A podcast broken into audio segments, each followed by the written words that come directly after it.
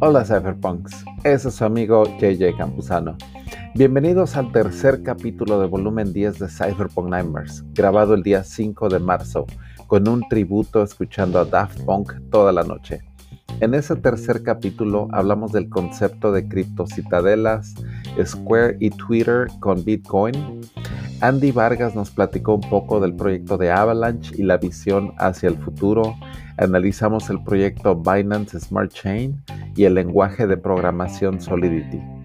Este tercer capítulo de Cypherpunk Nightmares quedó buenísimo, así que disfruta del podcast más futurista del planeta. La verdad en Twitter yo sí me he echado mis, eh, mis agarrones también ahí con, con, maximalistas y todo, y no me importa, ¿eh? la verdad a mí, créeme que en Twitter, a mí yo también hago un cagadero en Twitter y bloqueo y, hago y esto y el otro, y ahí me van a ver en Twitter, o sea... Así este, Jay, te quería comentar, Jay, una cuestión así rápida de lo que preguntó Romualdo, y, y es en relación a lo que tú dices de innovación, es muy rápido en el 2005, aquí en, Morelos, este, entró la onda de ProSoft, software libre, asociaciones de software, y todo va encaminado allá. Si te fijas, todo está montado en GitHub. nosotros hicimos en, el 2005 en software libre, PHP y MySQL, que es ah, gratuito, etcétera. ¿Para qué? Para un sistema financiero a nivel estatal. Y como tú dices, el que lo dictó fue el nuevo gobernador, o sea, era lo que yo lo, he platicado, ¿no? Si se necesita la innovación, es que el de arriba esté convencido por el que va a pisar muchos callos, ¿no? O sea, este, como ya está todo abierto, trazable, pues no a todos les gusta, a los proveedores, a los sindicatos, al de compras, al, o sea, pisa muchos callos, ese es mi punto de vista. Y en el 2005 hicimos entre varios programadores un grupo y, y, tres, cuatro empresas pequeñas, nos juntamos una asociación, salió, pero costó mucho trabajo echarlo a andar por toda la gente que no lo quería, por pues, pegar a intereses con todo y que el gobernador, y se creó lo que tú decías aquí en, Morelos, una secretaría de modernización, como tú ahorita lo estabas diciendo, por eso quería así hablar, porque decía, eso me pasó, eso, o sea, a lo que voy ya viene de atrás, ¿no? Con software libre, porque antes tenían uno bien caro que le pagaban una la nota a un proveedor y se mochaba, ¿no? Y entonces nada más lo controlaba el tesorero, ¿no? Y el contador, cabrón, y a ver a dónde se fueron los 000 para allá. Y era una transota. Exacto, entonces nada más así de rápido, de software libre, sí se abrió un poco más, porque entonces ya no el, control no lo tenían dos, ya nada más, como seis, pon ahora. Pero ahora con blockchain, a ver, ya nadie le puede meter mano porque todo el mundo se daría cuenta. Exacto. Entonces yo creo que ahí es donde tú estás diciendo. Y nada más como último, pienso que en Ethereum, ah, aquí en México, en, cuando son, este, ¿cómo se llama? Ayuntamientos tienen muy poco presupuesto. Un gobierno como Morelos, que es pequeño, tiene muy poco presupuesto y no creo que le alcance para sistemas de pago de gas y todo eso. Entonces, buscar Avalanche, Polkadot, otros, donde sí les alcance el presupuesto. Ese era mi punto de vista. Tú estás en el gobierno, y Con la escalabilidad. No, ¿qué onda, Pedro? No, Pedro, de iniciativa privada, de desarrollo ah, de software. Sí. Sí.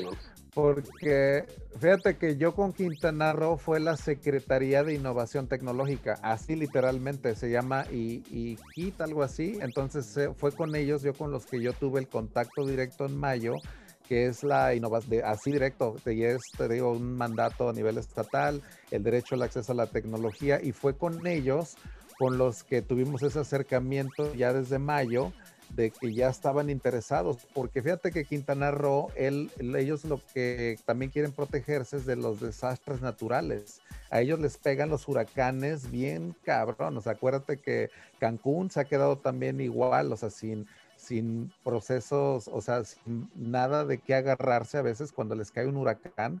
Y créeme que eso, ellos me comentaron que era también un factor muy importante para el hecho de meterle blockchain a los procesos gubernamentales o el hecho de tener una infraestructura que fuera a prueba de desastres naturales, a final de cuentas, ¿no?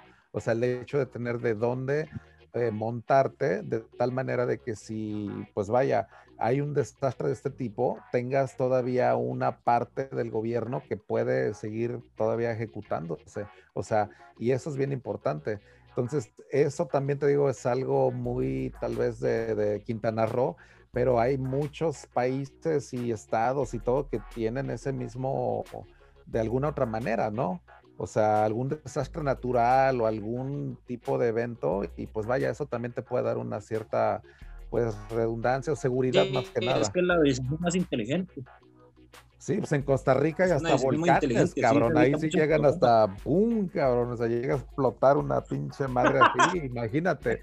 O sea, de, de todos de cenizas hay llenos en Costa Rica. Y, sí, tiene unos volcanes activos bien cañones en Costa Rica. Entonces, imagínate.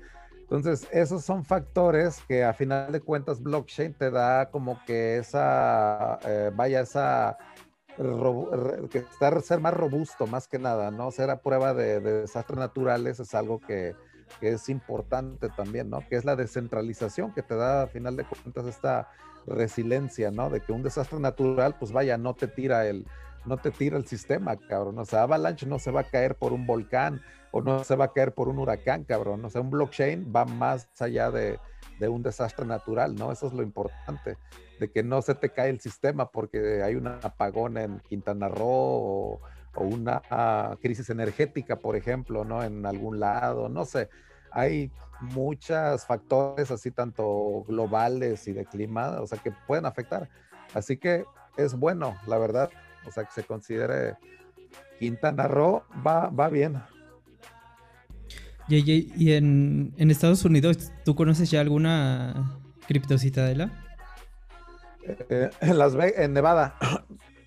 en Nevada, fíjate que compraron dos inversionistas que también tienen un buen de lana, y eso fue desde el 2017. Anunciaron que compraron 100 mil acres en Nevada. No sé qué tan cerca de Las Vegas o qué exactamente la posición, pero ellos le llaman al proyecto Blockchain City LLC es un proyecto que ya lo compraron, o sea, el terreno ya no es ni que busquen un ICO, que fund, ni nada. Ellos tienen una de lana y ellos quieren crear esa, esa ciudad en base a cuatro pilares que ya lo tuvieron una plática en Ethereum, en DEFCON, creo que fue DEFCON 4, donde hicieron como el on-building, como que dijeron, órale, que les vamos a mostrar el proyecto de Blockchain City en Nevada y eso creo que lo están diseñando en base a inteligencia artificial, o sea que va a ser un, como una parte muy importante, blockchain, energías renovables y automatización, o sea, lo que es así como que tráfico autónomo y todo ese tipo de onda. Así que esa sería la primera criptocitadela en Estados Unidos. Eso se anunció desde el 2017 en DEFCON 4 que se llama Blockchain City. Si lo quieren buscar, hay hasta unas presentaciones en YouTube de cuando lo anuncian y le metieron hasta un video y todo. De hecho, el video está bien chingón. A ver si ahorita se los pongo, de hecho, porque ahorita pues no he puesto nada de video y todo, pero está bien, bien chingón. Porque una ciudad corriendo en blockchain, de hecho te lo, lo manejan ahí de que pues ya tu identidad en blockchain, tu votación en blockchain, tu, o sea, de que ya no hay, vaya, corrupción ni nada, cabrón. Deja ver si les encuentro ahorita el video para que lo, lo veamos y todo, pero es lo único que yo sé de blockchain aquí, Criptocitadela. JJ, ¿en qué, ¿en qué blockchain está este sistema que estás comentando? ¿Perdón? ¿En qué blockchain? Eh, porque comentas que votaciones en blockchain y todo en blockchain, pero ¿en qué blockchain? ¿O tienen su propia blockchain? Ethereum. No, es Ethereum. Ah, Sí, de hecho, por eso lo lanzaron en DEFCON 4. Porque es todo, todo en base a Ethereum. Porque todo, de hecho, ellos lo ven como que Ethereum es la columna vertebral de, esto del Web3, de, de, todo lo que es la revolución en blockchain y todo lo hicieron en DEFCON 4, por eso se fueron a Praga y fue ahí literalmente en la cuna de los mejores hackers del mundo, están ahí en Praga de hecho. Ahí está el Paralel Polil, de que es un instituto de anarquía con programación. O sea, ellos son los mejores hackers del mundo. De hecho, ahí se reúnen cada año en un congreso que se llama el Hacker Congress que es cada año más o menos como por noviembre, que hace un chingo de frío ¿eh? en Praga, ahí en esos meses, ahí si quieren ir a ese congreso, les recomiendo que se vayan con un pinche chamarra de oso o algo así porque hace un frío increíble, pero ahí se reúnen los mejores hackers del mundo en ese, en ese congreso y ahí en Praga se hizo DEFCON 4 y, fue ahí cerquita del Hacker Congress. Entonces estaban los mejores hackers del mundo en Ethereum también, o sea, en la convención y se hace el unveiling de, de, blockchain. Es lo que estoy buscando ahorita la presentación de este proyecto de, de DEFCON 4 para que este, la podamos, este, se los pueda enseñar a que sea el trailer o algo. Mira, aquí está, ya lo encontré. Deja ver si este... Este de hecho ya dice que empieza en 2022, ¿eh? Entonces, ahorita les comparto esto porque esto es información que creo que este video es como que... Blockchain City. Esto es algo que no By now, you would have heard about blockchain. How the technology is rapidly changing our world. In the nearest or far future, there's a high chance Esto lo, that blockchain will delve literalmente no lo había visto, ¿eh? Y es el de Nevada. Jeffrey Burns, es esta lawyer, persona. Es un abogado. And CEO of Blockchains LLC is leading the way into the future of blockchain technology based on Bitcoin. Wow. Before joining the blockchain community, he spent most of his professional life in lawsuits, many of which were against es financial companies. He was introduced to Bitcoin in 2012, though the cryptocurrency he later settled for was oh, Ethereum. in 2015, he bought Ether, a digital token associated with Ethereum. It was through that version of cryptocurrency that he made his millions and became wealthy. In 2018, he bought a large plot of land in the Nevada desert for a reported 170 million dollars. 170 millones de dólares les costó el terreno. City in the northwest section of Nevada. Jeffrey's vision for the land is to build a city that will only be operated on blockchain technology. He described the city as more of a series of projects to highlight the public blockchain's power. The millionaire CEO imagines the experimental community will spread over nearly 100 square miles. Es como una ciudad corriendo en Ethereum prácticamente. O sea, así se la pueden imaginar. Entonces les dejo este video, está muy interesante porque este es el proyecto de, de Blockchain City en Nevada. Entonces ahorita literalmente yo lo único que hice en YouTube fue buscar Blockchain City y le puse DEFCON y me salió este video que apenas tiene dos mil vistas y, la verdad, pues vaya, suena muy, muy interesante. Así que eso pues también se los comparto ahí por si lo quieren checar, porque este es el proyecto de, de, de, Nevada, ¿no? Así que... la verdad... lo que, se, me hace increíble luego es cómo ese tipo de videos tienen, como dices, dos mil visualizaciones. O sea, que nadie los ve, o sea, nadie sabe. exacto. las conferencias de Vitalik o de ese tipo de conferencias y tiene muy pocas visualizaciones. Muy si los comparas así con, con, otras cosas, sí. Es mucho el desconocimiento que tiene la gente y está muy acostumbradas a la economía tradicional, por eso es que usted no ve grandes números de, de visualización en estos videos. Si, si la gente estuviera más informada al respecto, y otro, otro gallo cantaría realmente. Pero de eso se trata también, por ejemplo, estas pláticas, pues para que también esparcir la, la información, la educación. O sea, yo, por ejemplo, de DEFCON me ha aventado pláticas súper obscuras, así de que tienen vaya mucha relevancia y tienen 30 vistas, por ejemplo, hay unas de 45 vistas, literal, así en serio, me siento hasta mal que tienen unas 35 vistas y digo, no mames, están hablando de diseño de protocolo de blockchain, así, pero de súper alta, o sea, que puede ser hasta una tesis de doctorado, créeme que así yo lo vería, como que de aquí puedes agarrar un doctorado en blockchain hablando de esta por ejemplo, de esta parte, y, vaya, bien poquitas vistas, es bien oscuro, pero si por ejemplo yo las veo y les platico y les, les más o menos se las destilo, les, les vislumbro, pues ya con eso se genera, ¿no? Cierto interés. Esa es la idea, de que pues, estas pláticas son para eso también, para que chequen que,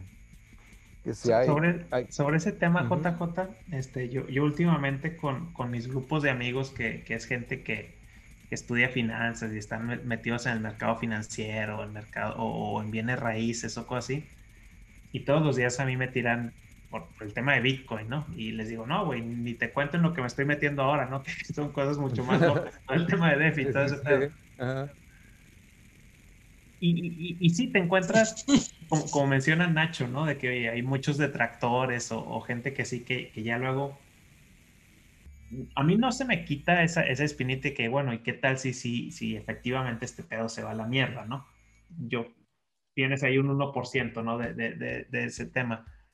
Sí veo como que, que, que, todo este tema de cripto, de, esta evolución, pues toma tiempo y toma no, no, por, no sé si es la palabra correcta, un tema de fe, pero, pero bueno, tú eres un ejemplo vivo, ¿no? O sea, tú dices, aquí, está el ejemplo de la transformación y de lo que puede haber, de lo que puede haber sucedido. Y me dicen, oye, güey, ese pedo es una burbuja. Y les digo, cabrón, pues todo es una pinche burbuja, güey. O sea, ¿qué, qué, chingados no es una burbuja en el pinche universo? O sea, todo es una pinche burbuja. O sea, eventualmente... Es cierto, es cierto. O sea, todo, crece, crece, crece y, truena, ¿no? Cualquier cosa que quieras va, a caer en ese tema. Este, pero... dos ejemplos rápidos para que usted vea que son burbujas también. Las economías tradicionales son burbujas. Número uno, la primera burbuja fue el mercado inmobiliario en Silicon Valley de los años 90, finales de los 90, principios de los 2000 donde la gente vendía casas a millón de dólares y no bajaban del millón de dólares por más pequeñas y simples que fueran. yo en la casa de los contratistas y ahí fue donde todos todo, empezaron a vender a casas a, a costo o a, por debajo del costo y, y, no podían lograr obtener ganancias y muchas empresas en Silicon Valley quebraron por eso, de hecho. Otro ejemplo, Lehman Brothers, año 2008 ¿Cómo no olvidar cómo un mundo casi se va al carajo solo por Lehman Brothers, solo por la estupidez de Lehman Brothers? Entonces, eh, yo no sé de qué mierda hablan estas personas de, ah, es que es una burbuja y, ellos en qué andan. yo, creo que no es un tema de, de, convencer. O sea, si, uno, si uno es, y, tampoco es el, término correcto, uno está convencido, uno cree en el proyecto, pues te vas a meter ahí, ¿no? Y, y ya la gente eventualmente va a decir, ah, cabrón, pues, como que a lo mejor él tenía razón, ¿no? O sea, y, los que hemos estado entrando aquí, JJ pues, yo creo que es el que más experiencia tiene en el camino. Y a lo mejor cuando JJ entró, este, ya había gente que tenía más, más caminos recorridos. Sí, sí, sí, sí, no, de plano, o sea, yo me, la verdad tuve ese privilegio, la, la oportunidad de que fueron cypherpunks, también los conocí en Austin, también, vaya, bien metidos ya, yo conocí en el 2013 a personas que ya estaban programando directamente en Bitcoin, o sea, utilizando la tecnología ya interna, ¿no? De, eh, eh, y, vislumbrando los smart contracts. Créeme que cuando yo leí el white paper de Ethereum, ese ahí me cambió la vida, ese pinche white paper, porque yo lo imprimí, o sea, de hecho yo que no leo en electrónico, lo imprimí, le hice anotaciones y todo, y vaya, ese white paper vislumbraba smart contracts, DAOs, de hecho ahí viene ese concepto de DAOs, y eso, la verdad, para mí se hizo súper futurista. Y para mí, pues fue mi Hail Mary, ¿no? Así de decir, no, pues aquí va, ¿no? Así mi. Porque en realidad, pues vaya, no sabía yo, la verdad, o sea, es muy difícil decir, ok, voy a entrarle al ICO de Ethereum en el 2014, o sea, fui también pues muy afortunado de poder entrar en ese tiempo, pero a final de cuentas, yo no sabía a ciencia cierta, ¿no? Tenía una, vaya, una 50, 50, digo, vaya, nunca sabes, digo, no le puedes poner. Entras, estas cosas por, un, por un tipo de corazonada, ¿no? O sea, te da una corazonada y dices, voy, voy, a entrar a esto. Y, y llega un punto, digo, que, es en el que estoy yo, ¿no? O sea, todavía, y, y, yo soy un renacuajo, no sé, tengo nada que estoy, que estoy aprendiendo de esto, pero, pero llega un punto en que, en que coincido mucho en lo que dice Nacho, ¿no? De que dice, oye, güey, ya, o sea, nada más pues, te ríes y les tiras memes y, los ves que, que, te tiren cagada, ¿no? Este, pero pero uno es el que se va convenciendo y yo creo que los resultados que va dando la tecnología y en lo que tú te vas educando, ya después la gente te empieza a preguntar. O sea, y, y, es lo que tú estás haciendo ahorita, JJ. O sea, tú estás creando una serie de voces que replicarán el conocimiento. Y cada uno de nosotros, en nuestros círculos de influencia, vamos a empezar a replicar y replicar y replicar. Y dices, cabrón, voy a hablar con 100 personas y a lo mejor esas 100, dos, güey, una van a jalar. Y esas dos que van a jalar van, a empezar a meterse, se van a meter hasta, como, como dice el empanador, te metes al rabbit hole y te metes hasta lo más profundo y, y, así. O sea, como los que estamos, Romualdo, Gabriel y yo, que, que empezamos a meternos a, a DeFi y hace un, mes literal éramos holders, ¿no? De que, y, bueno, ellos ya eran más, más degenerados que yo con sus masternodes, esas madres, no sabía cómo hacer eso. Pero cada quien va experimentando de acuerdo a lo que te empieza a, atraer. Ahora, lo interesante es cómo esta tecnología empieza a, diversificarse en tantas cosas que poco a poco llega a ese mainstream del interés del público en general. Hay artistas que se nos empieza a en, NFTs. Hace cinco o dos años, no sé cuándo, no habían esas madres.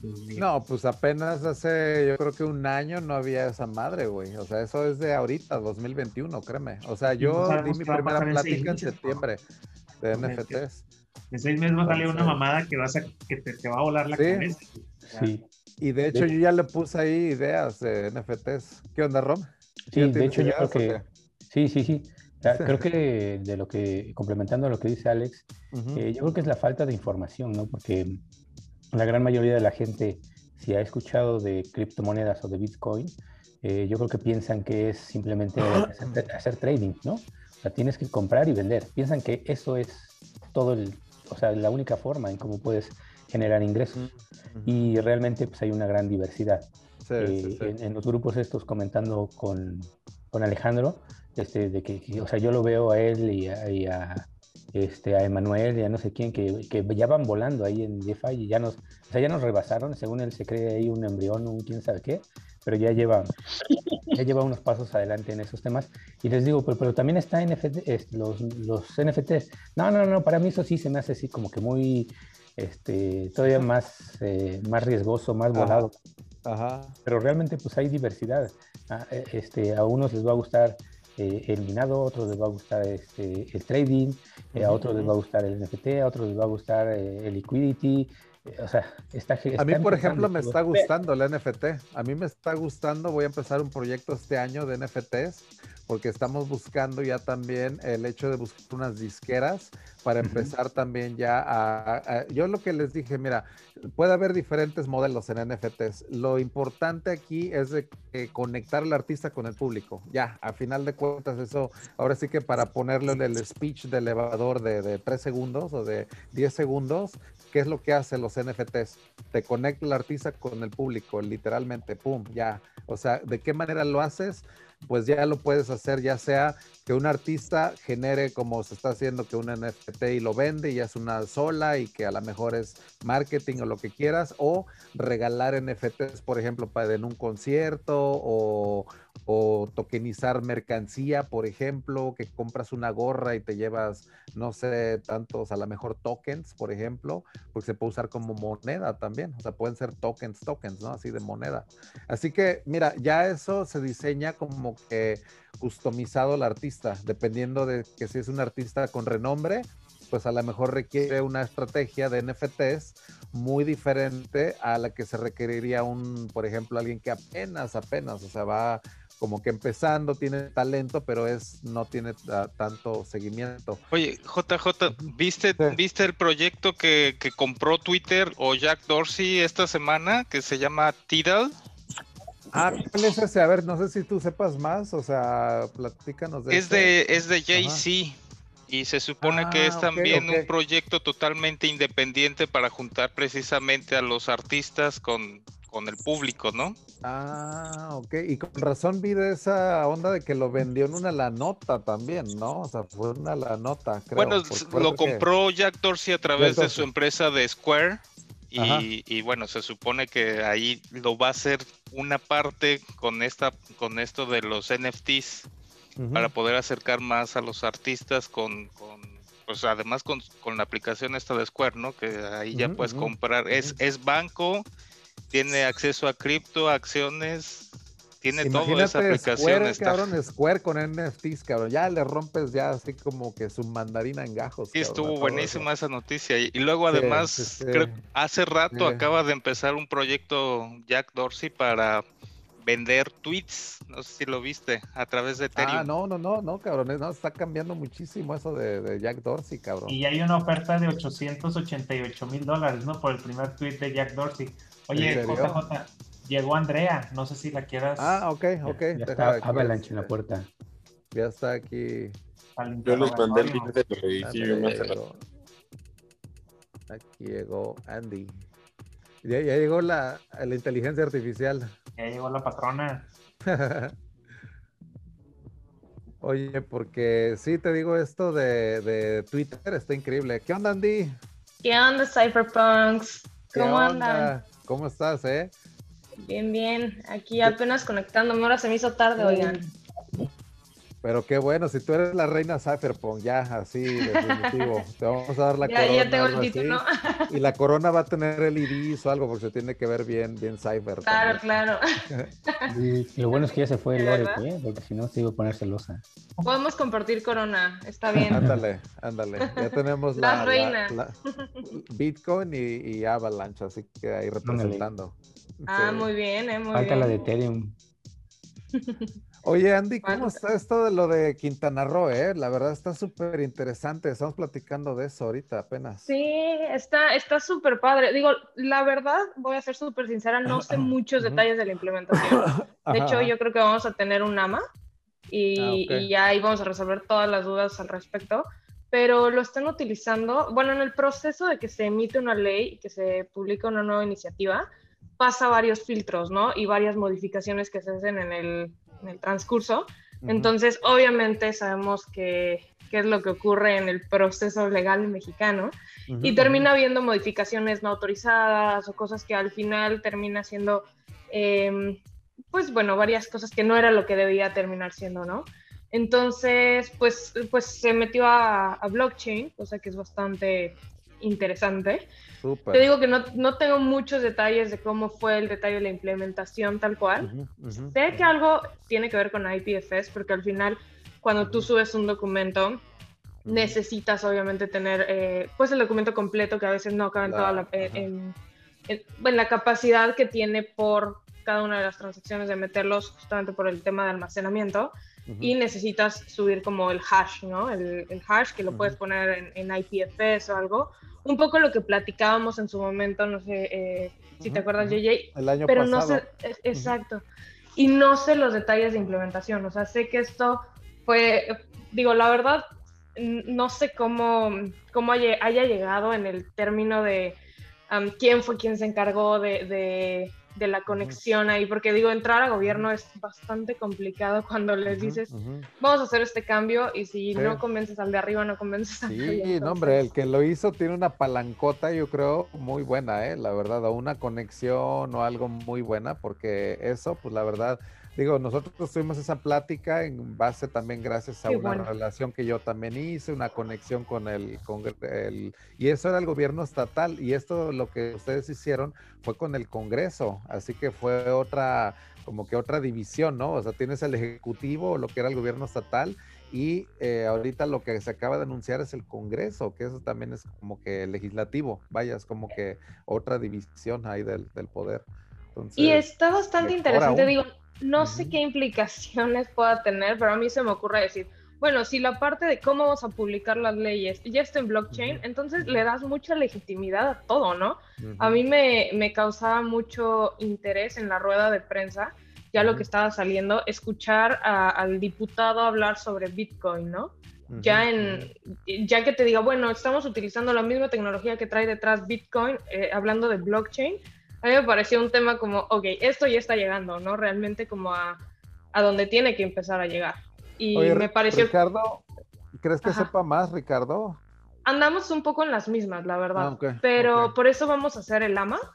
Estamos nada más coordinando un poquito algunas cosas y ya les estaremos dando la invitación para, para que sepan los detalles. Han llegado preguntas de muchas comunidades, incluso eh, de Turquía me llegaron a escribir varias personas en cuanto salió la, la publicación, justamente preguntándome detalles. Y yo decía, me encantaría dártelos, pero no los tengo, ¿no? Y mucha información, digo, todo tiene que salir eh, en términos de costos, en términos de cómo está la cosa por temas de transparencia. Eh, va a ser publicado, pero digo, obviamente siguen como, como los tiempos de gobierno y necesitamos como esperar que se publique. Y digo, en ese entonces vamos a tener, yo creo que mucha más información, pero la verdad es que es un, creo yo, es un momento bastante crucial para el tema de, de lo que viene, ¿no? O sea, más adelante espero que Quintana Roo realmente con esto marque como un antes y un después y empiecen a muchos seguir, ¿no? A, notarlo como ejemplo y empiecen a haber más integraciones de gobierno, porque la verdad es que es un, es un tema importantísimo y de, valor bastante, pues, Ahí, importante. Y, la verdad es que para mí es un positivo, la verdad, de, que a lo mejor hay cierta parte que algunos digan es que eso no es cypherpunk o que es gobierno y que eso y que lo otro. Pero la verdad es que el hecho de que el gobierno lo tome provoca un cambio social muy grande, o sea, en cuestión de transparencia, en cuestión de eliminar corrupción, de restablecer esa confianza ya tan erosionada, ¿no? Que tenemos con el gobierno y de volverla a recrear. Y en esa presentación de blockchain y gobierno hago mucho énfasis en todos esos puntos, o sea, todos, todos, porque vaya, ya todos nos la sabemos, de que nadie confía en el gobierno, literalmente, y de que la legitimidad de las instituciones emana de nuestro consentimiento a final de cuentas, ¿no? Entonces, de que si nosotros... Eso es una posición muy fuerte, la verdad, porque ya de por sí que el gobierno se meta en una situación de este tipo hace que, que, que de verdad, de verdad tenga que batallar con todos los, con todos los dueños de NFT y demás, por lo mismo que acabas de mencionar, de, de la confianza y de inspirarle confianza a todos los que están dentro del blockchain. Entonces, este, claro, ahí nosotros ya tendríamos ese poder, ya si el gobierno no empieza a actuar como debería de actuar, ahí lo mandamos para la verde y, ahí se jodió y adiós. no, gobierno. no, gobierno. Gobierno cyberpunk. este, JJ le No, y eso... No, te iba a decir que si le podría hacer dos preguntas muy generales a Andrea, porque sí se me hace padrísimo como tú dices, todo esta, esta noticia de la semana. No, no es técnica, no es así de detalle. Este, nada más es si, si, Andrea considera que, y ya lo, ya lo dijo en un principio, que tener que el de hasta arriba, el sponsor, que tenga lana para el presupuesto y que confíe ciegamente y que es el que empuje todo, si ella considera que sea necesario. Yo, eh, digo, la verdad es que, que al final, si si por, digo, en temas de gobierno, si los ¿eh? intereses a veces dicen como, sabes que no se, no se pasa, pues no lo vas a poder pasar, ¿no? Pero muchas veces cuando empiezas a ver todos los beneficios y tú quieres vender tu campaña como, sabes que aquí ganas transparencia, ganas, eh, puedes vender eso que la gente quiere y a través de una herramienta que, es justo lo que les brindas, pues entonces, y te vas a ahorrar costos, y vas a tener certeza, y tu proceso legislativo va a ser más claro. Pero cuando le empiezas a mostrar todo eso, la gente obviamente dice, bueno, lo puedo usar como bandera política, y empieza a ser como un tema de interés, ¿no? O sea, el, chiste es alinear los incentivos. Si tú tienes alineados bien los incentivos, entonces, bueno, va para adelante. Pero cuando empiezan a chocar, pues ahí, bueno, que, obviamente cuando uno quiere meter, oye, te meto aquí este en este proceso, lo que quiera, y tocas algunas fibras sensibles de alguien, muy probablemente van a hacer lo, posible por, por, bajarlo, ¿no? Entonces... Sí, pues es que le comentaba justo a JJ que en el 2005 aquí en Morelos metimos en un sistema financiero. En esa época eres de software libre. Entonces, pues tocas callos, tocas broncas, tocas así y ya no se prolongó para el siguiente sexenio, desafortunadamente, pero por lo menos ciertos años sí, pero fue gracias a estas dos cosas, ¿no? Que el de arriba lo empujó contra viento y marea y se aventó mil broncas, y que como era software libre les alcanzó el presupuesto, y yo por eso decía que con Avalanche tenía las dos cosas, porque en costos, pues no se gastan tantos costos como en otros blockchains. Sí, no, totalmente. O sea, si tú vas y le dices al gobierno, oye, ¿sabes qué? Meter cada documento te va a salir en 50, 100 dólares, pues eh, dice, ¿sabes qué? Olvídalo, sigo con mis procesos como antes y pues ni modo, ¿no? La confianza será en otro momento. ¿Por qué? Porque al final también estás hablando de dinero. Y si tú le presentas una solución en donde lo puedes hacer a bajo costo, que dato no tengo idea de cuánto cuesta subir un documento con esta implementación, porque depende mucho de la complejidad del contrato y cuánto, cuánto espacio se almacena para guardar todos estos hashes, toda esta información. Pero vamos, si tú le das una opción mucho más barata de lo que existe, con los beneficios que pueda además ser políticamente aceptado por la gente y ganar votos, entonces yo creo que hay eh, pues incentivos a hacerlo, ¿no? Sí, pero imagina, imagínate en los presupuestos, digo, sin llegar a montos ni nada, pero un presupuesto ya de un, de un, de un estado pequeño, o aquí Morelos, o de Quintana Roo, no estás hablando Nuevo León, no estás hablando Jalisco, no estás hablando Ciudad de México, tienen presupuestos acotados y ya les, con esos presupuestos acotados ya les alcanzó blockchain. Para mí es una super noticia porque pues por ahí va, por ahí, por ahí, por ahí tiene que ir la cosa, yo creo. La verdad empieza, yo por eso estoy muy emocionada también con la noticia, porque una vez que uno empieza a aceptarlo, los demás empiezan a preguntar, oye, ¿por qué este sí lo aceptó? O sea, como que ya empieza a jalar un poco de, eh, pues empieza a hacer ruido, ¿no? El, el, oye, ¿por qué esta tecnología que muchas veces se penal, o sea, se, se, habló mal de alguna manera de, oye, qué miedo es quien los usan los los narcos en la deep web y todo esto, que lo esté empezando a usar el gobierno, es como, ok, me voy a cuestionar realmente lo que he estado pensando de todo lo malo alrededor de esta tecnología y realmente ver lo que aporta, ¿no?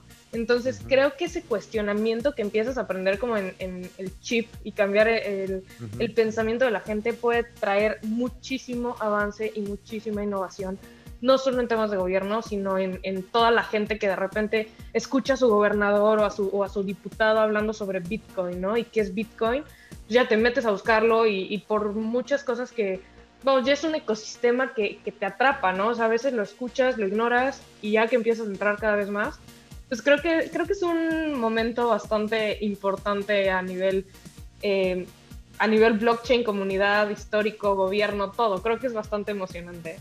Rich, Preach, Reina, preach. Como que me encanta escucharte porque yo así como que me siento súper así inspirado, en serio. Me encanta la verdad de que en realidad cuando tú y yo nos conocimos fue en base a esto, en realidad. Ya ves que era blockchain, gobierno, y y el hecho de verlo ahorita con el Congreso del Estado, como que en realidad me hace sentir súper bien, la verdad, porque como que también me da como que la pauta que lo que hicimos el año pasado, a lo mejor por ahí sembró alguna semillita en algún lado y que nosotros aparte estamos como que visualizando el futuro, o sea, que de ahí se desprendió de Quintana Roo, a final de cuentas, ¿no? Con, con Avalanche. Y me da un gusto de ver a Sandy así tremendo, y el hecho de que esta noticia haya sido ahí, o sea, en Quintana Roo, literal.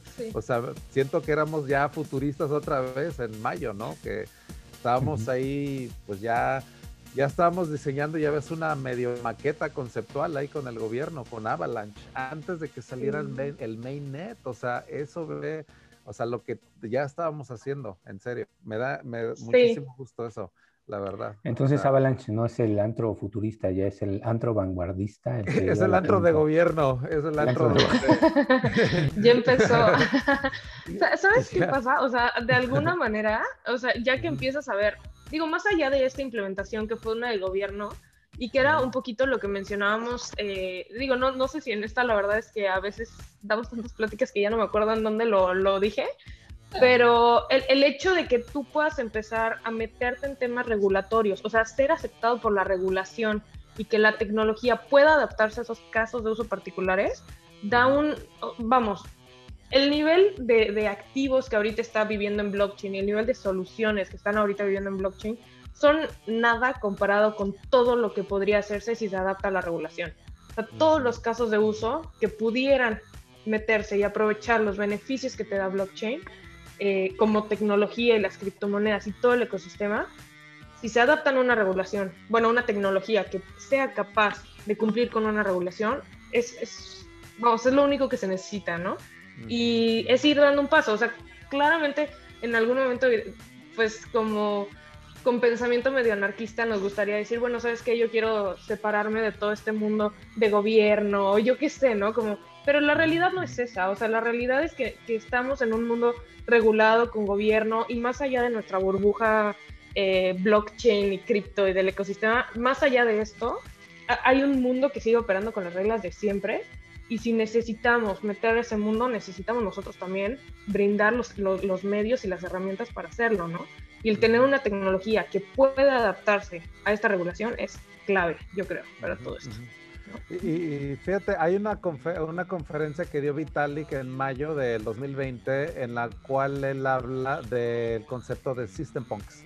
Y el concepto de System Punks es el hecho de que es Cypherpunks 2.0, de hecho, es así como él lo define. De hecho, hasta tengo una diapositiva ahí que dice Cypherpunks 2.0 porque es el concepto en el cual tú ya como que haces el embracing, como que dices, ok, bueno, existimos en una sociedad en la cual existe el gobierno, ¿por qué ignorar el hecho de que existe una institución o que vivimos en una sociedad en la cual, pues vaya, vivimos de hasta cierto punto controlada, ¿no? Por el gobierno.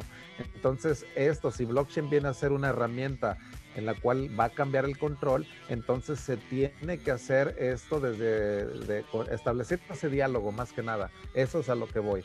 Los system punks es el diálogo con el sistema, es el diálogo con el gobierno, es el diálogo de decir, ok, ya creamos esto, vamos a hacer ahora los puentes para que ahora ya el gobierno pueda ahora empezar a introducir esta tecnología, ¿no?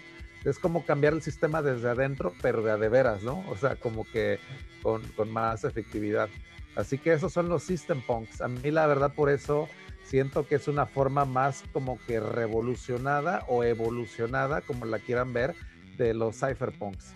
Que los system punks es como esa parte en la cual, vaya, ya lo estamos viendo más aterrizadamente, ¿no? Y eso es lo que también ya lo estamos viendo y es lo que Andy está diciendo. Esto ya está provocando un cambio social ya real, ¿no? O sea, eso es hacia lo que vamos. Oye, Andy, ¿sabes qué partido fue quien presentó la propuesta? La verdad no estoy muy segura. No, no. Creo que, creo que. ¿Verde? Ay, no, no, no me gusta. Creo que sí, pero no, no me gustaría. vi un tweet, este, también como retuiteé, este, ahí a los tweets de Avalanche Así como que seguí un par de tweets y me dio la impresión que era un... Creo que fue verde este, morena. De, de, verde, bueno, no sé. Es que, es que ah, están creo que juntos. Como alianza ahorita. Ajá. No, no, me creas mucho, o sea, lo, lo voy a corroborar, pero según yo sí. Creo que sí. Es la portada de Scientific American de este mes que me llega cada, cada mes y dice cómo triunfan los movimientos sociales. Entonces va a ser una, un análisis a nivel científico de cómo el movimiento de Black Lives Matter agarró tanto, tanto poder aquí en Estados Unidos. Va a estar interesante. Esta revista, la verdad, es de las que también, o sea, cada, cada mes traen algo así como que muy bueno, hasta como esto del COVID, este, vacunas, mucha ciencia, ya ves, Scientific American. Es de las revistas más antiguas, creo que existen. Creo que esa viene desde 1870 o algo así, súper viejísima. Entonces, ahí está también como que muy buena, muy buena información.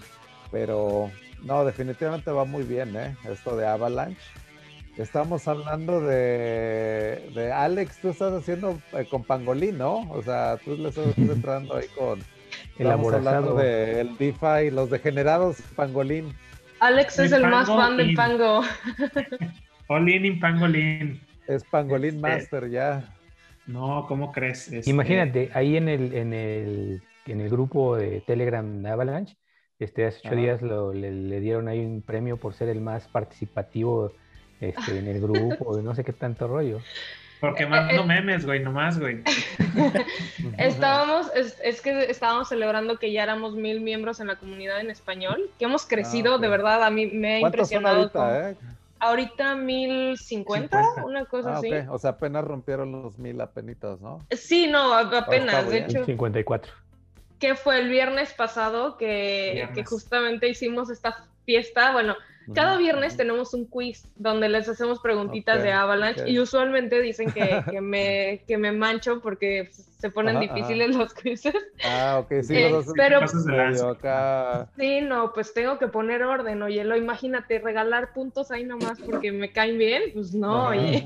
Oye, ¿de cuántas preguntas es el quiz más o menos? Son 10 preguntas, opción múltiple, 15 segundos para responderla. Ah, y cuando hay empates es por velocidad, ¿no? Entonces, eh, lanza estos quizzes cada semana para que, para que aprendan, porque muchas veces o sea, la gente está eh, en la conversación y sí mandamos memes y, y, a veces se pierde como el, lo importante, o sea, como los anuncios, La lo que...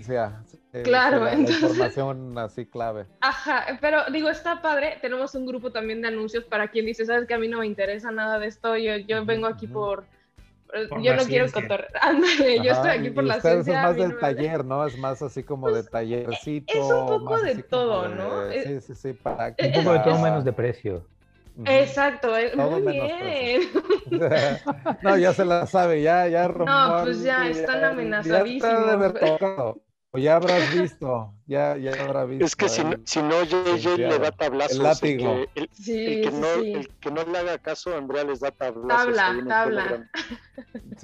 pues sí, necesito poner orden porque se descarrilan aquí.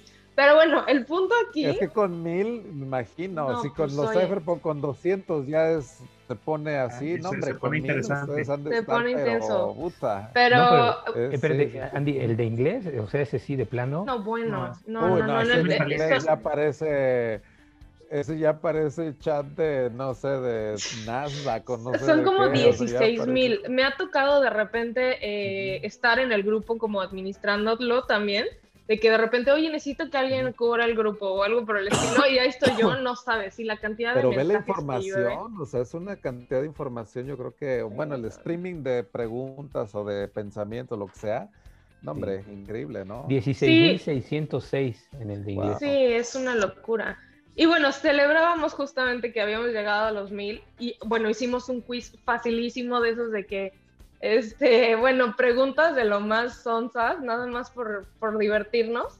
Y dentro de los premios que dimos después, eh, alguien de la comunidad dijo, bueno, yo voy a regalar unos, ¿qué fueron? NFT, ¿verdad, Ale? Sí, Regalaron unos, ándale, unos NFTs a los más participativos de la comunidad, ¿no? Y de, enero para acá. Entonces les dieron, justo Alex ganó ahí por estar de, de participativo. Estuvo bueno. ¿Te tocó que, ¿Qué? ¿Te tocaron puntos o qué? NFTs. Ah, NFTs, órale, órale. Y puntos ya le toca, te tocaron en este quiz, ¿no? Por fin, después de como cinco ya, ya gané porque otros no, no participaron. No creí que ganara, ¿eh? O sea, cuando dije, no mames, fue en el peor que me, fue muy mal, pero... No, pues le diste puro, puro, le atinaste a las respuestas. Sí, sí, aquí digo que no sé si...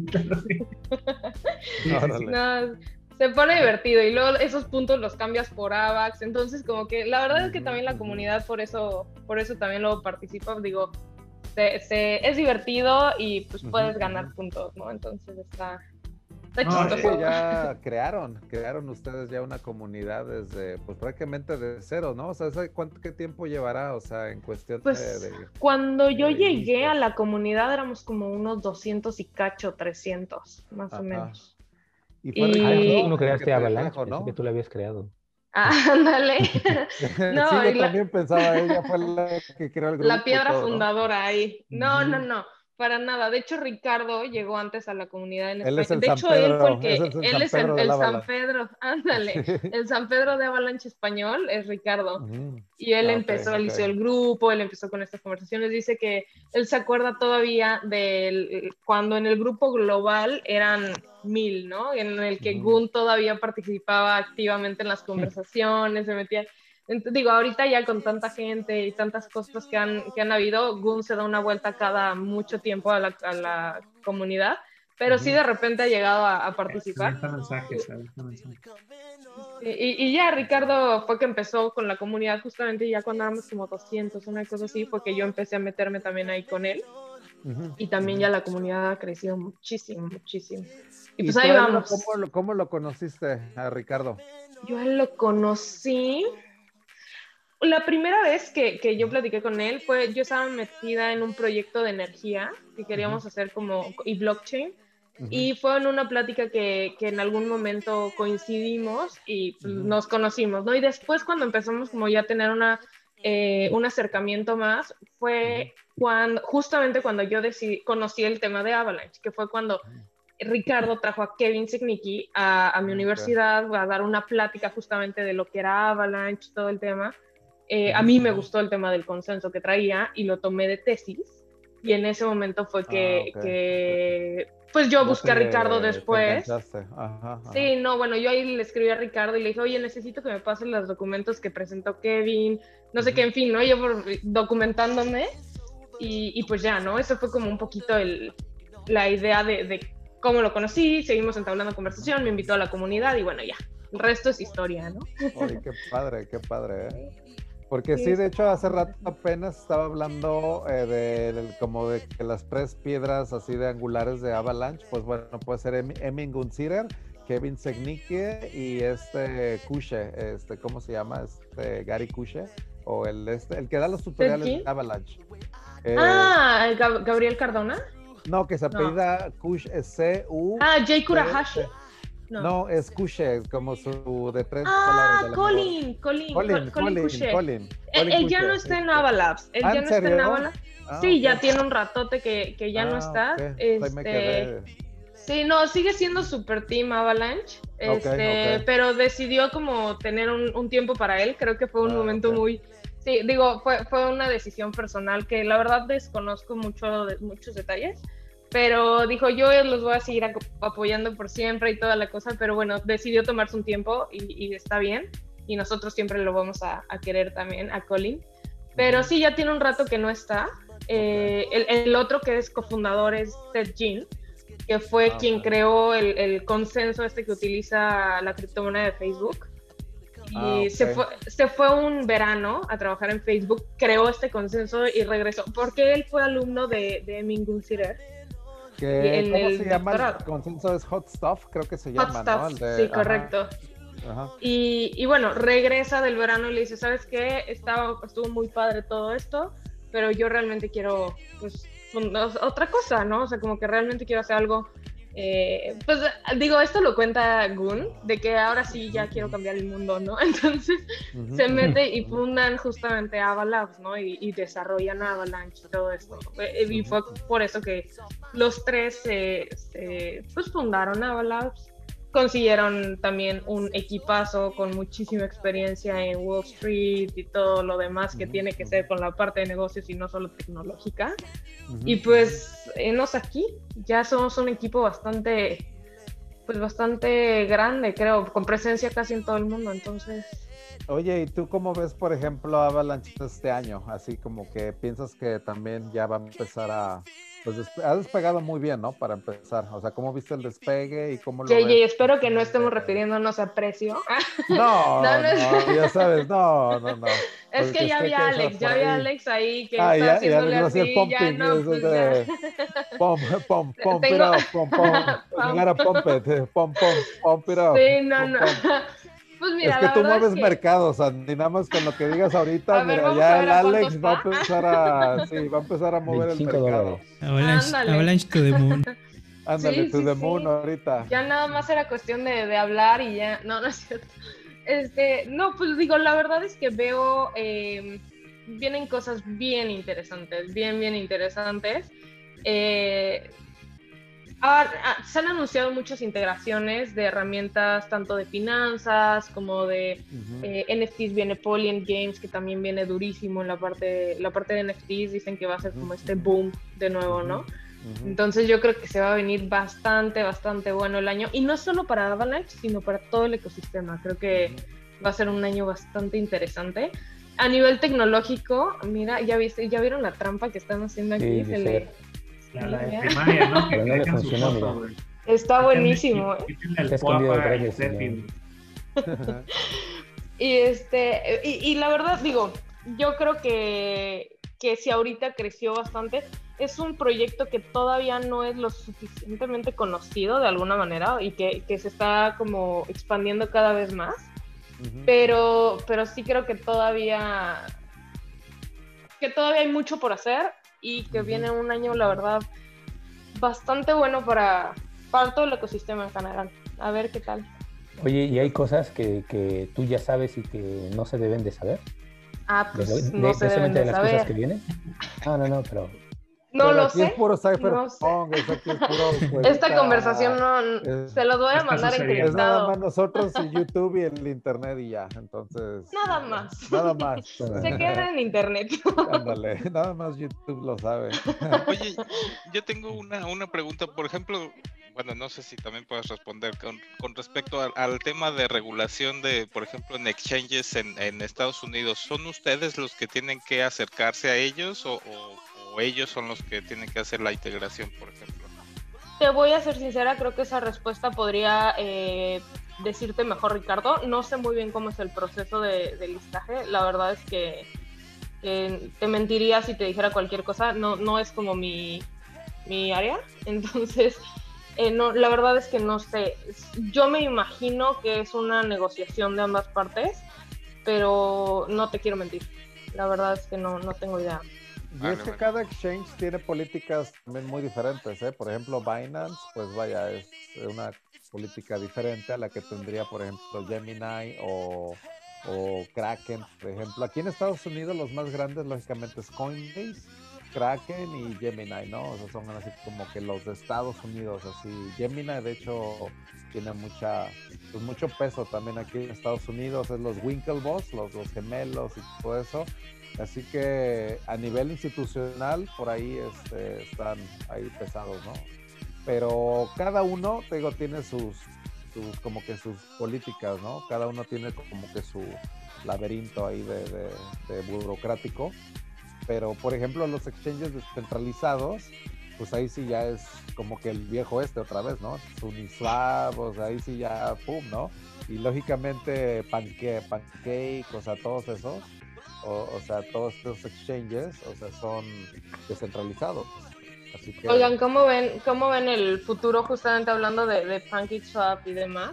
De lo que pueda pasar en temas regulatorios con Binance. O sea, no, no les da miedo, la verdad. A mí sí es que es el problema de la centralización para empezar, de desde ahí, vaya, es lo que le quitas la descentralización de Ethereum y la, la cambias por 21 bloques o productores de bloques.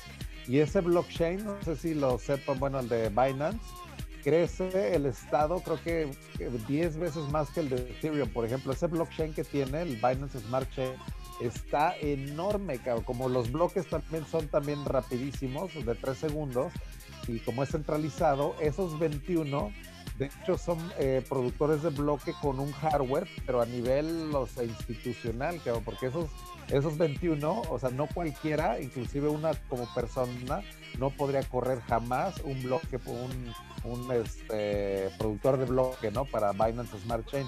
A lo que voy es que ese blockchain está creciendo que de una manera que para mí no se me hace ni sostenible por ese lado y que nada más es como que pues ganancias de corto plazo, es un testnet para lo que es Ethereum o lo que es la cosa real y está pues bien, ¿no? Es, úsenlo pero con esos riesgos, la verdad. Y como lo dice Andy, el riesgo ahí está, que es la de la centralización.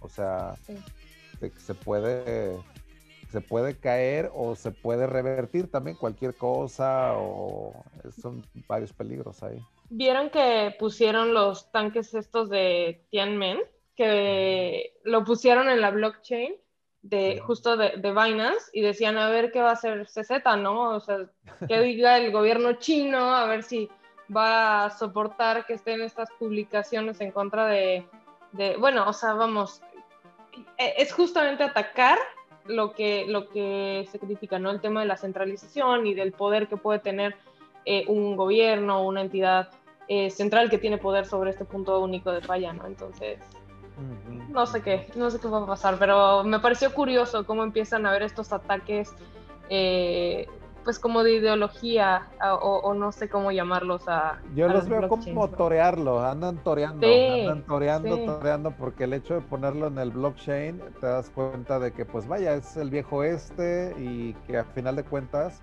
los cypherpunks, así como fue el hack del DAO en el 2016, pues esto también se puede hacer, ¿no? El hecho de poner eh, esta información de Tiananmen, que es muy sensible para el gobierno chino, porque el gobierno chino nunca ha querido que se dé publicidad a ese evento, que es una masacre.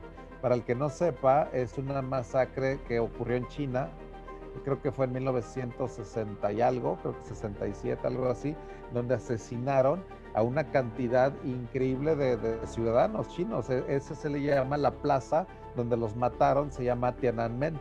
Y esa entraron tanques, o sea, fue como el, el, así como fue la tragedia de... Como lo de Tlatelolco. Ándale, como Tlatelolco en China, exactamente así. Y eso el gobierno siempre también lo ha querido ocultar, lógicamente.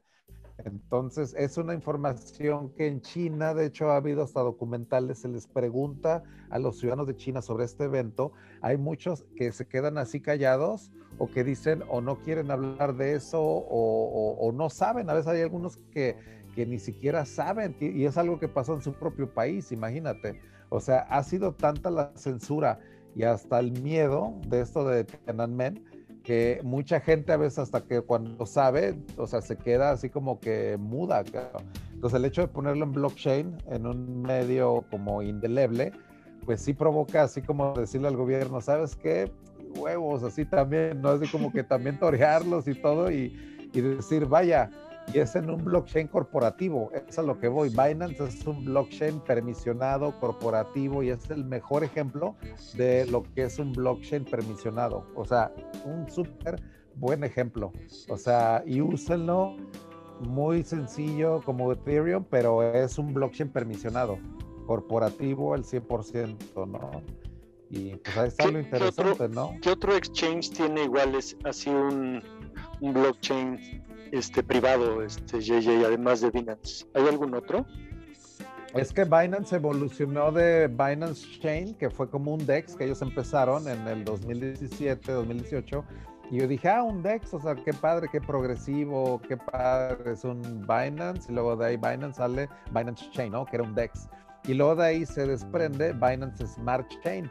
Entonces, esto es la verdad porque se dieron cuenta que el DEX por sí solo nunca jaló, cabrón. O sea, esa madre de Binance Chain, o sea, es algo que, o sea, se dieron cuenta que no, no, no agarró tracción, pero Binance Smart Chain sí, porque esa, te digo, es una copia corporativa muy, pues vaya, muy bien, muy bien copiada o muy bien hecha de Binance. O sea, no les quito ese mérito, pero es una copia, pero al 100% piratísima. De ahí en fuera yo no conozco otro más que, pues vaya, o sea, de ese tipo, así de tipo corporativo blockchain, la verdad no conozco otro tan grande, ¿no? Que por eso está creando tanto revuelo. O sea, por eso ahorita Binance Smart Chain lo ves en todos los artículos de cripto, todo lo que hay ahorita de revuelo es relativo ahorita por eso mismo, porque es el blockchain permisionado más grande. Porque yo, por ejemplo, para comprar Avalanche, en esos días había, tenía muchos problemas con Binance y me di de alta en Pokex, ¿no? Se llama.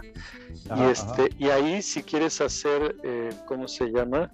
DeFi y eso, te conectan, te, vas a él, pero te conectan con, con Sushi Swap. O sea, no es propio, sino que te dicen que se van a conectar con el DeFi de allá, pero no es suyo. Entonces yo siento, no sé, que es como que más va lo suyo y el otro le pasa, ¿no? No sé qué opinan ustedes. ¿Sabes qué? Eh, por alguna razón que desconozco, ha habido desde el inicio problemas con Binance. Binance, digo, y Avalanche. Binance y Avalanche. Nos cansaron los retiros. Sí. Ah, de repente suspenden retiros, suspenden depósitos sin previo aviso. De hecho, ya hasta se volvió un poco un chiste entre la comunidad que creó un bot que te avisa disponible, no disponible, disponible. Y de verdad que a veces ves los reportes de, lo que ha ocurrido y hasta se vuelve un poco ridículo el ver que te bloquean y desbloquean a su voluntad, ¿no? Entonces, y, lo mismo pasó en su momento también con Ethereum, ¿no? Me parece que también bloquearon las transacciones con Ethereum debido a, creo que el tema del gas, o yo no me acuerdo exactamente qué. Pero bueno, en realidad pues sabes que también son prácticas en las que pueden incurrir al estar centralizado por comprar mercado, ¿no? Pero bueno. E, este video que estoy compartiendo es de Finematics y habla de Binance Smart Chain y habla de eso, de Binance Chain. Ahí es donde empezó, es abril del 2018, empieza con su DEX, que es Binance Chain. Entonces, eso es a lo que voy, de ahí nació la idea.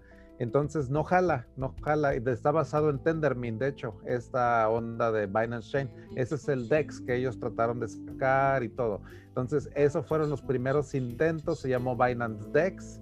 Y eso, mira, ah, y ahí viene ya lo nuevo.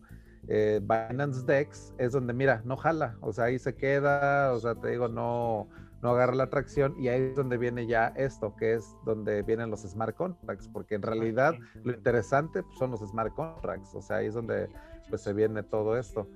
Y ahí es donde nace Binance Smart Chain.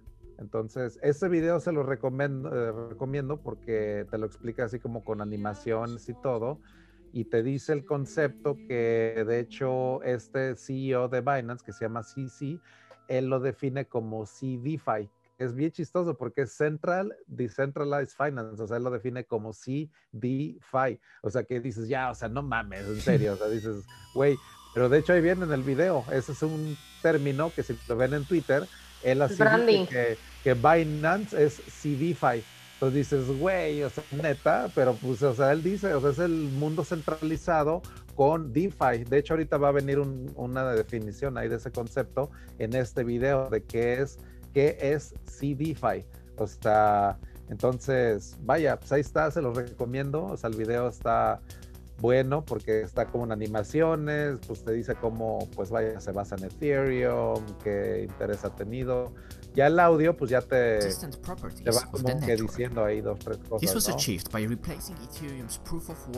Es como las Coca-Cola cero azúcar con su etiqueta de exceso en, en azúcares, ¿no? Tal cual, es puro, es puro marketing. Es como junk food, mira, échatelo, el Binance es junk food, o sea, es como el, el la, la, es un puesto de tacos, es como el antro que está fuera de Ethereum que vende tacos, ¿no? Bien baratos. Y entrale y todo, pero pues mira, igual y te Los tacoins, JJ, acuérdate que hay que vender tacoins. Ándale. Ahí en Decentraland hay que poner un carrito con tacoins afuera de los raves. Ándale, ándale, hay que poner el puesto de carritos. Mira, pues así es Binance. Binance es el puesto de tacos ahí afuera del antro de Ethereum. Y es donde puedes ir y te echas algo baratón y pues ahí está, ¿no? Y te echas el refresco con los tacos. Eso es Binance, o sea, porque te digo, es muy centralizado, pero pues vaya, te lo va a dar bien barato. Y, ahí te lo explica. O sea, vaya, aquí ya viene, habla hasta de sharding, yo no sé ahorita, pero vaya, se los dejo ahí de tarea para que que se lo puedan también pues checar, ¿no? De lo que se trata Binance, sobre todo Binance Smart Chain, ¿no? De dónde viene, o sea, esta idea de, pues de pues de copiar todo esto de Ethereum. A final de cuentas, vaya, los que son compatibles con Ethereum son los que más éxito han tenido. Eso es lo interesante, porque Avalanche lo que tiene es de que es 100% compatible con Ethereum. Es de hecho súper Solidity, Friendly, así súper cañón, ¿no? Oye, JJ, ¿y Binance es la única plataforma que está trabajando de esta manera, como eh, Centralized, de, Central Decentralized? Exacto, como Hasta se me complica decirlo, me hace corto sí, sí, circuito sí, las neuronas. Un pinche trabalenguas nuevo, cabrón. Es como un nuevo término, dices, ándale, centralized, decentralized, así como que pero sí, eh, de hecho es el ejemplo más grande y el más exitoso, porque el volumen que ha tenido, sobre todo porque copió Ethereum. Esa es la clave, porque créeme que, por ejemplo, Binance Dex, basado en Tendermint, que era un exchange descentralizado y que este que el otro, es así como de que abres un antro y véanme, véanme, y haces la promoción y todo, y nadie entra, cabrón. O sea, nadie entró a ese antro. El de Binance Dex fue un antro que fracasó. Y de ahí ya viene copiando al modelo de Ethereum es Binance Smart Chain. Eso es lo interesante. Avalanche y, y todo eso, lo interesante es que integran, integran a Ethereum. Eso es lo interesante. Avalanche es una integración escalable de Ethereum en realidad. O sea, Avalanche lo que trae es la escalabilidad ya de caja. ¿Sabes? Que creo que, digo, parte del éxito se debe a toda la comunidad que ya obviamente tiene Ethereum. Sí, todas las plataformas que te dicen, ok, pero ahora tienes que programar en Haskell, lo tienes que programar en, en no sé, el otro sí, lenguaje. Sí, o sea, no me Es como. Está complicadísimo, cabrón. Pues, no sé qué tan complicado, porque es, es, igual un lenguaje funcional. Digo, es, es cosa de agarrar la onda, pero es igual pasar por una nueva curva de aprendizaje que te puedes ahorrar Y para los desarrolladores decirle, bueno, apréndete Solidity porque si vas a programar en Ethereum. Y apréndete Haskell si vas a programar en esta otra. Y si apréndete Golang si vas a programar. o sea, vamos, es, es, un montón de cosas para un programador que dices, oye, dame chance que yo apenas este, sé JavaScript, que la mayoría de, los desarrolladores saben y pueden tomar de su JavaScript, que es bastante similar de alguna manera a Solidity, y de ahí pues ya no pasas por la misma, digo, tienes la curva que ya tenías, te adaptas rápido y haces exactamente lo mismo. Todo el tema de herramientas, por ejemplo, que tú puedas utilizar MetaMask con Avalanche, con Ethereum, con la, con la Binance Chain, todo esto te ayuda también a tener una mayor adopción, a decirle a la gente, bueno, sabes qué vas y aprendes de nuevo. Entonces yo creo que va por ahí también parte del éxito que han tenido todas estas compatibles con Ethereum, ¿no? Y, que Ethereum ha creado una comunidad enorme, ¿no? También. Y, Solidity en realidad fue una creación que viene, se desprende de Ethereum, pero el que lo creó, no recuerdo ahorita bien el nombre, pero creo que es Christian y tiene un apellido rusa, y ese es el que no me acuerdo a veces. Pero de hecho él estuvo en DEFCON 3 en Cancún, o sea, lo conocí, tuve, fue a pláticas de él y todo. Él es el creador de Solidity. Entonces te das cuenta que el lenguaje de programación de Solidity también ha evolucionado, porque no es la primera versión, ¿eh?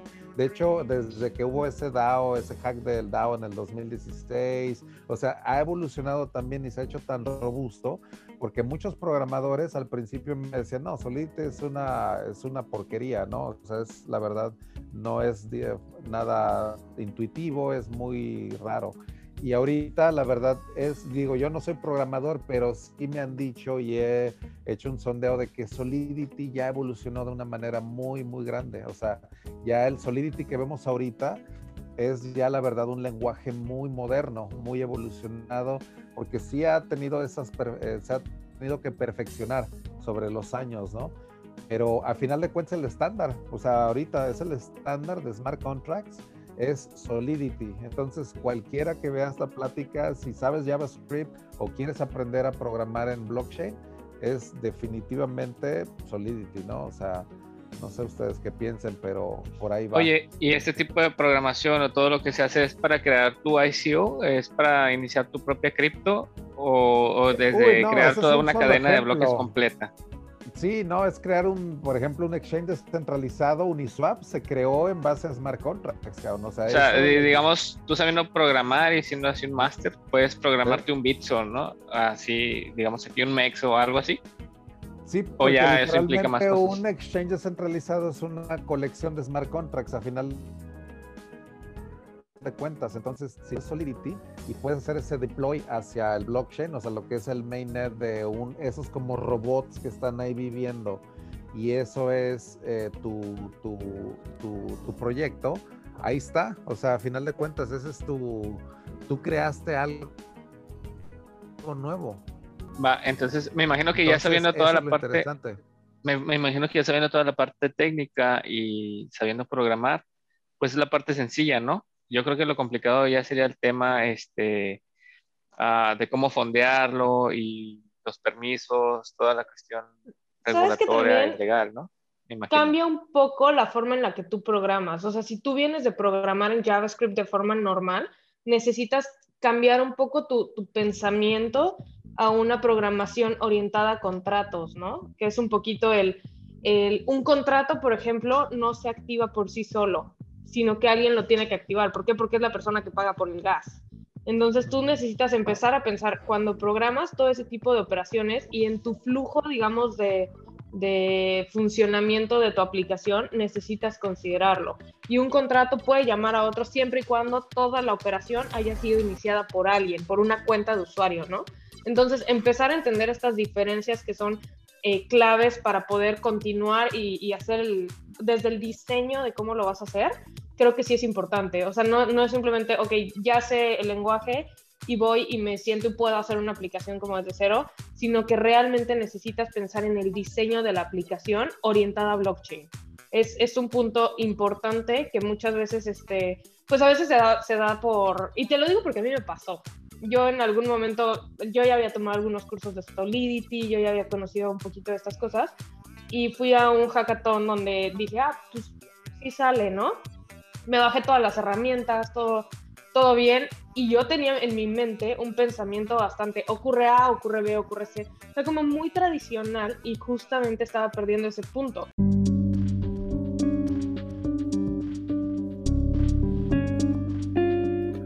Hemos llegado al final del tercer capítulo y falta ahora un poco menos, así que ahora te recomiendo buscar el capítulo 4 del volumen 10.